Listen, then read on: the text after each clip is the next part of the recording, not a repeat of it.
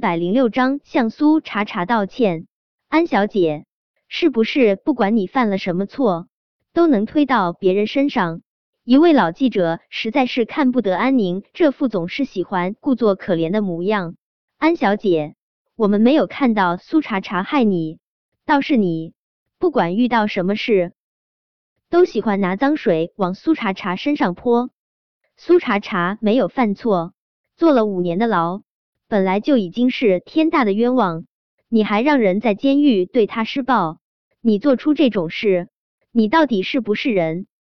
那位老记者毫不留情的指控，堵得安宁一时说不出辩解的话语。也没等他说话，另一位年轻的女记者忍不住说道：“当然不是人，只要有点儿人性，谁能做出杀死自己孩子的事情？从他杀死自己孩子的那一刻开始，他就已经不是人了。谁说我不是人？你们帮着苏茶茶害我，你们才不是人。”安宁被人逼得这么狠，也急了。我根本就没有犯错，你们凭什么指责我？你们收了苏茶茶的好处是不是？安宁，你真是无可救药。那位老记者在记者这行做了这么多年，还是头一次看到安宁这么不要脸的人。他继续言辞犀利的抨击安宁。安宁，我们不必收苏茶茶的好处，你做的事情，但凡有点儿良知。就想要拍死你这种社会毒瘤！你说谁是社会毒瘤？你们再敢欺负我二姐，信不信我弄死你？安康将安宁护在身后，嚣张的对着记者们威胁道。安康横惯了，根本就没把记者放在眼里。他抹了下鼻子，一拳就狠狠打在最前面的女记者的脸上。安康这一拳打得狠。那女记者的唇角当下就渗出了血。本来安家姐弟的恶行就已经令人发指，现在安康还动手打人，尤其打的还是一个女人，记者们更是群情激愤。安康，你凭什么打人？你仗着你们安家有几个臭钱就可以打人吗？是啊，太过分了。更可气的是，最初我还真信了苏茶茶跳脱衣舞勾他。我还骂了苏茶茶，后来才弄清楚，其实是安康逼迫欺负苏茶茶。这苏家姐弟真是一个比一个恶心，长得恶心不可怕，出来隔音人就忒可恶了。这种社会败类，就该让所有人都认清楚他们的真面目。安宁、安康，你们这对恶心的姐弟都欠苏茶茶一个道歉，向苏茶茶道歉，向苏茶茶道歉。听着，记者们都吵着嚷着让他们向苏茶茶道歉。安宁和安康气得差点儿吐血。远远的，安宁看到了宾客席中似笑非笑的季潇，他心中恨不打一处来。他也不知道是哪里来的力气，竟然推开了堵在他面前的记者，往季潇的方向冲去。安宁血红着一双眼，狠狠的瞪着季潇。季潇，这段录音。是你放的，是不是？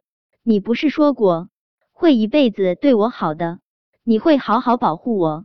你为什么要帮着苏茶茶这么害我？Excuse，这些话真是我说的。季潇一脸的无辜，我口味向来挑剔，安小姐你还真入不了我的眼。至于一辈子对你好，好好保护你，抱歉，我口味真没有这么重。还有，公布这段录音。我不是为了帮苏茶茶，而是替天行道。季潇，你安宁愤恨的盯着季潇，他怎么都不敢想，前段时间一直对他各种讨好、深情脉脉的季潇，会忽然对他这般的绝情。我也觉得季少口味没这么重。是啊，季少光风霁月，高风亮节，口味怎么可能会这么重？季少这替天行道的行为。真是可歌可泣啊！不少宾客都想跟季潇攀上点儿关系，瞅准时机溜须拍马，连可歌可泣这样的词儿都拿了出来。他们拍马屁把季潇拍的心里倒是顺畅了，安宁心里却是更气了一些。安宁使劲喘了口粗气，才恨恨开口：“好，季潇，你厉害，你厉害，你以为你是替天行道的正义使者是不是？我告诉你，你就是个骗子！骗子！季潇那张比女人还要俊美的脸上笑意不减。骗子也总比杀人犯要好，最起码我就算是骗人，也不会亲手杀死我的孩子。你，安宁还想要说些什么？好几个警察就一身正气的走了过来。安小姐，麻烦你跟我们回警察局一趟，配合调查。我们怀疑你以不正当手段威胁贿赂公职人员。我没有。安宁失声尖叫：“我不去警察局，我不去！谁让你们抓我姐的？你们凭什么抓我姐？你们放开我姐！”安康向来无法无天，以前他四处闯祸，有战家给他倚仗，别人不敢拿他怎么样。但是现在他失去了战家的庇佑，翻不起风浪。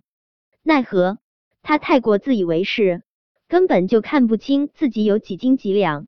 安康撸起胳膊，就想要好好教训这几个警察一顿，结果自然是在伤到一个警察后，被警察把他和安宁一起带回了警察局。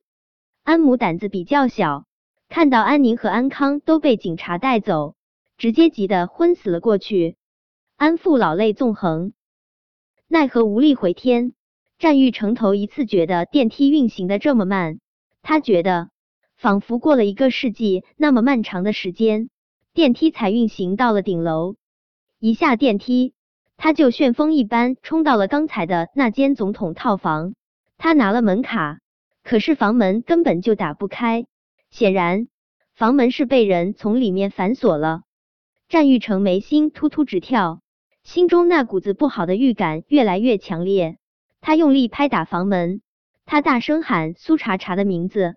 可是他根本就得不到苏茶茶一丝一毫的回应。